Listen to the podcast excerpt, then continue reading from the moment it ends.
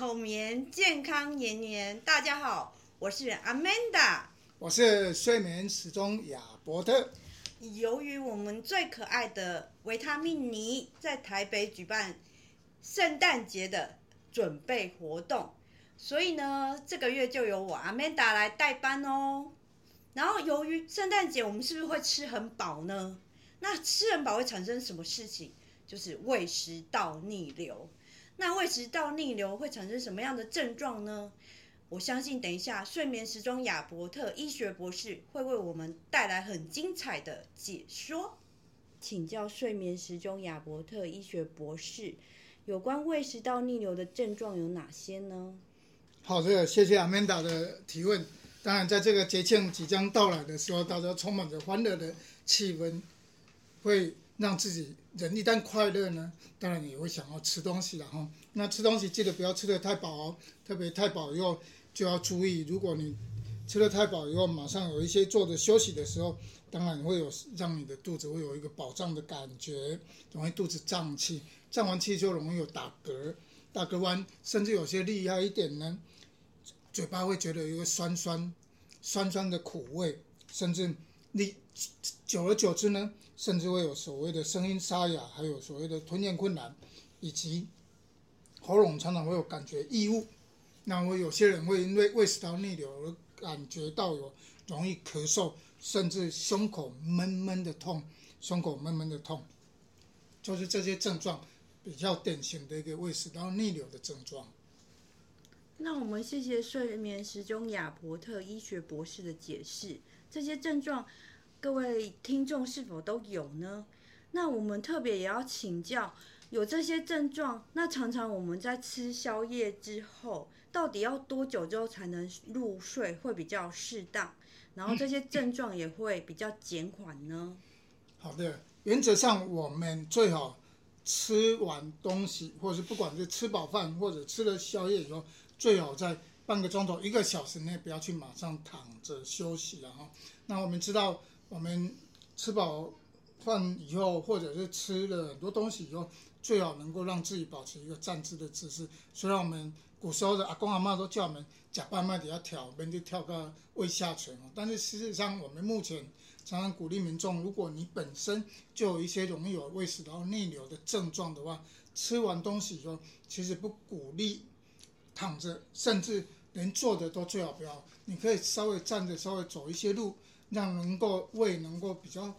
容易，甚至快速的排空以后，比较不会有胃食道逆流的症状。哦，谢谢亚伯特，他帮我们特别提到了好多好多缓解的症状。那包含我们有查询有喝温开水啦、站直，还有一些腹式呼吸、按摩咽喉和穿宽松的物衣物等等。然后包括你不要一下子就躺着，要站直。让姿势比较就是挺直，然后减少喷门、胃酸逆流这样子。所以刚刚亚伯特医师所提的，都可以作为我们吃完宵夜之后的参考。那第三个部分的话，有关你看到有时候我们看到肚子比较大的人，是不是代表他的胃容量就是比较大呢？然后这样子是不是真的就是他胃食道逆流的症状就会比较明显，还是瘦的人就没有这些胃食道逆流的症状？好，我们知道现在我们所谓的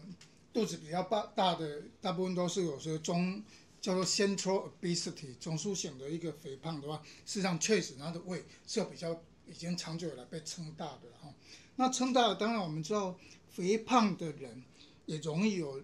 合并有夜间睡眠的时候容易有打呼。那一旦打呼呢，各位，他的肥胖脂肪当然不会只堆积在他的肚子里面，实际上也要注意哦，不要以为我们嘴巴里面不会有脂脂肪的堆积，我们的舌头的组成包括了肌肉、肌腱，还有脂肪，还有我们包括我们的扁桃腺周围都有可以脂肪的一个堆积，所以你有中枢型肥胖的人，晚上如果有睡。眠会打呼的话，当然要注意你有没有产生了一个阻塞型的睡眠呼吸中止。那刚刚特别阿曼达提到了，当你一个肥胖的人如果又合并晚上会打呼，甚至出现了阻塞型睡眠呼吸中止的话，他晚上睡觉如果又吃完宵夜，马上去躺着睡觉，因为你注意哦，这些病人这些这些人呢，容易也很容易入睡哦，他一很快的就会打呼，打呼呢，当你又刚睡饱，刚刚吃完东西，那你的因为呼上呼吸道一旦阻塞的话。很容易，为了要打通你的上呼吸道，一旦肚子一旦用力，就会把你刚刚吃的东西从胃里面往你的喷门里面流上来。那时候一股暖流会流上你的食道、下食道，甚至会中食道到上食道去，就会甚至会碰到了一个喉咙来。那有些人就开始就会呛咳啊，或者会突然醒过来，会觉得胸口闷啊、痛啊。那我们常见的临床上，有些会觉得。胸口有一个灼热感而醒过来了哈。哇，亚伯特，你真的解释得很清楚哎。所以我们可见肥胖的人啊，因为上呼吸道的阻塞，然后一旦他要用力的时候，喷门打开，胃酸就会逆流到食道，然后造成呛与咳。然后，那这个部分的话，我们就会想。那到底亚伯特医医学博士，你是怎么去诊断这些病人呢？好，这个分两个部分，第一个就是要先确定这个病人他是不是有一个阻塞性睡眠呼吸终止，这可以透过一个睡眠的检查。当然，睡眠的检查我们知道，它要贴了非常多的，甚至有九到十个一个 channel 下去确定的诊断，那是必须要到睡眠中心里面去睡一觉。第二个，当然也可以去做一个。夜间的一个血氧浓度的监测，看夜间有没有一个缺氧的情况。第三个，甚至可以用一个颈部的电脑断层，来看看你躺着的时候是不是就有上呼吸道的阻塞。这是针对于阻塞性睡眠呼吸中止的一个诊断。当然，第二个就是说提到了一个胃食道的逆流。胃食道的逆流检查有包括你吞了一个钡剂，所谓的上消化道的摄影。那一边摄影的时候，看看。你的钡剂喝到，经过食道到胃有没有再逆流回来，就可以看到你有没有胃食道逆流。当然这是比较早期的一个检查方法，现在很方便的胃镜的检查，大概不用五分钟就可以检查完毕。那医师就可以明确的看到你的胃酸有没有逆流回来，而导致你食道。有一些伤害，就胃食道逆流的一个，比如说我们分成 central 的到底是 A、B、C、D，甚至有些胃食道的一个破损，甚至胃食道的这些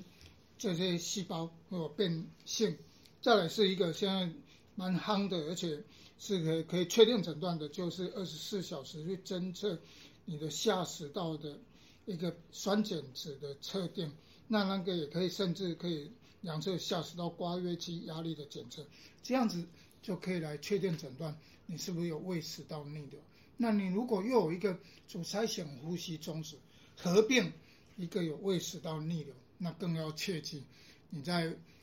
绝对不能再吃宵夜了哦，甚至晚餐就要甚至要减量，因为你不久就要去睡觉了。那我们倒建议应该早餐要吃得好，中餐要进。适可而止，晚餐就要吃得少，这样可以减少你在睡眠的时候又睡眠呼吸中止，呃胃食道容易逆流。当然，如果阻塞性睡眠呼吸中止，你有在治疗的话，待会我们也许在治疗的部分再跟大家来说明。亚伯特医师又帮我们讲了六种检查，然后还有有关饮食部分要如何注意。那检查部分刚刚有特别提到的睡眠中心、夜间缺缺氧的，还有颈部 CT、电脑断层，还有钡剂，还有胃镜部分的检查，还有最新他说最夯的二十四小时下食道酸碱值的测定。那在他有特别提到说，我们在肥胖的病人又有阻塞性睡眠呼吸中止。那你就更一定要减餐，宵夜也要尽量的减少，才能避免不舒服的症状。那再来，我们就要再请教亚伯特医学博士，那有关治疗的部分是如何帮助这些病人呢？好的，谢谢 Amanda 的这个提问。然后，那在国外有一个研究里面，对于中重度有阻塞睡眠呼吸中止的病人，那那中重度我们就会说，那个呼吸中止，经过睡眠的检测，每小时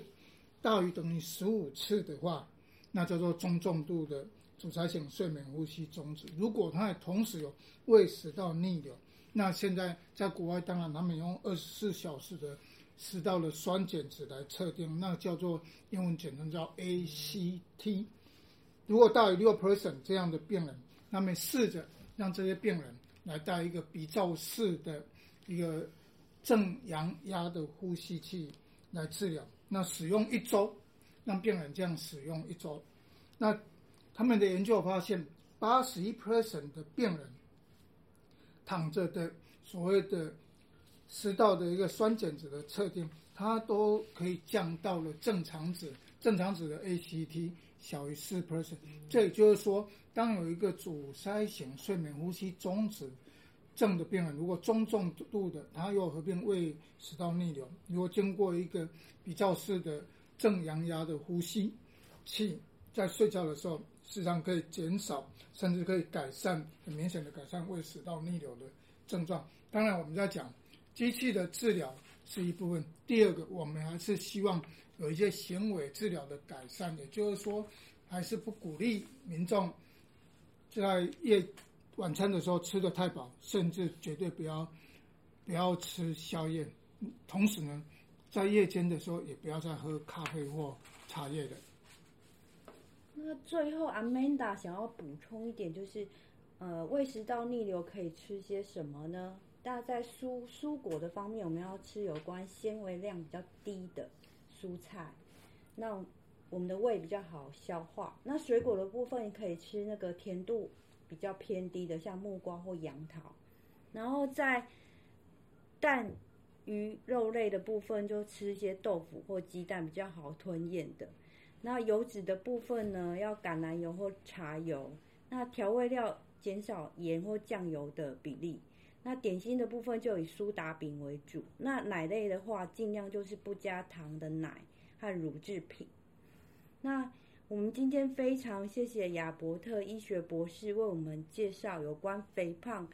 打鼾合并阻塞性睡眠呼吸中止，又有胃食道逆流，该如何的诊断与处置？如何摄取正确的食物？最后祝大家一夜好眠，健康延年。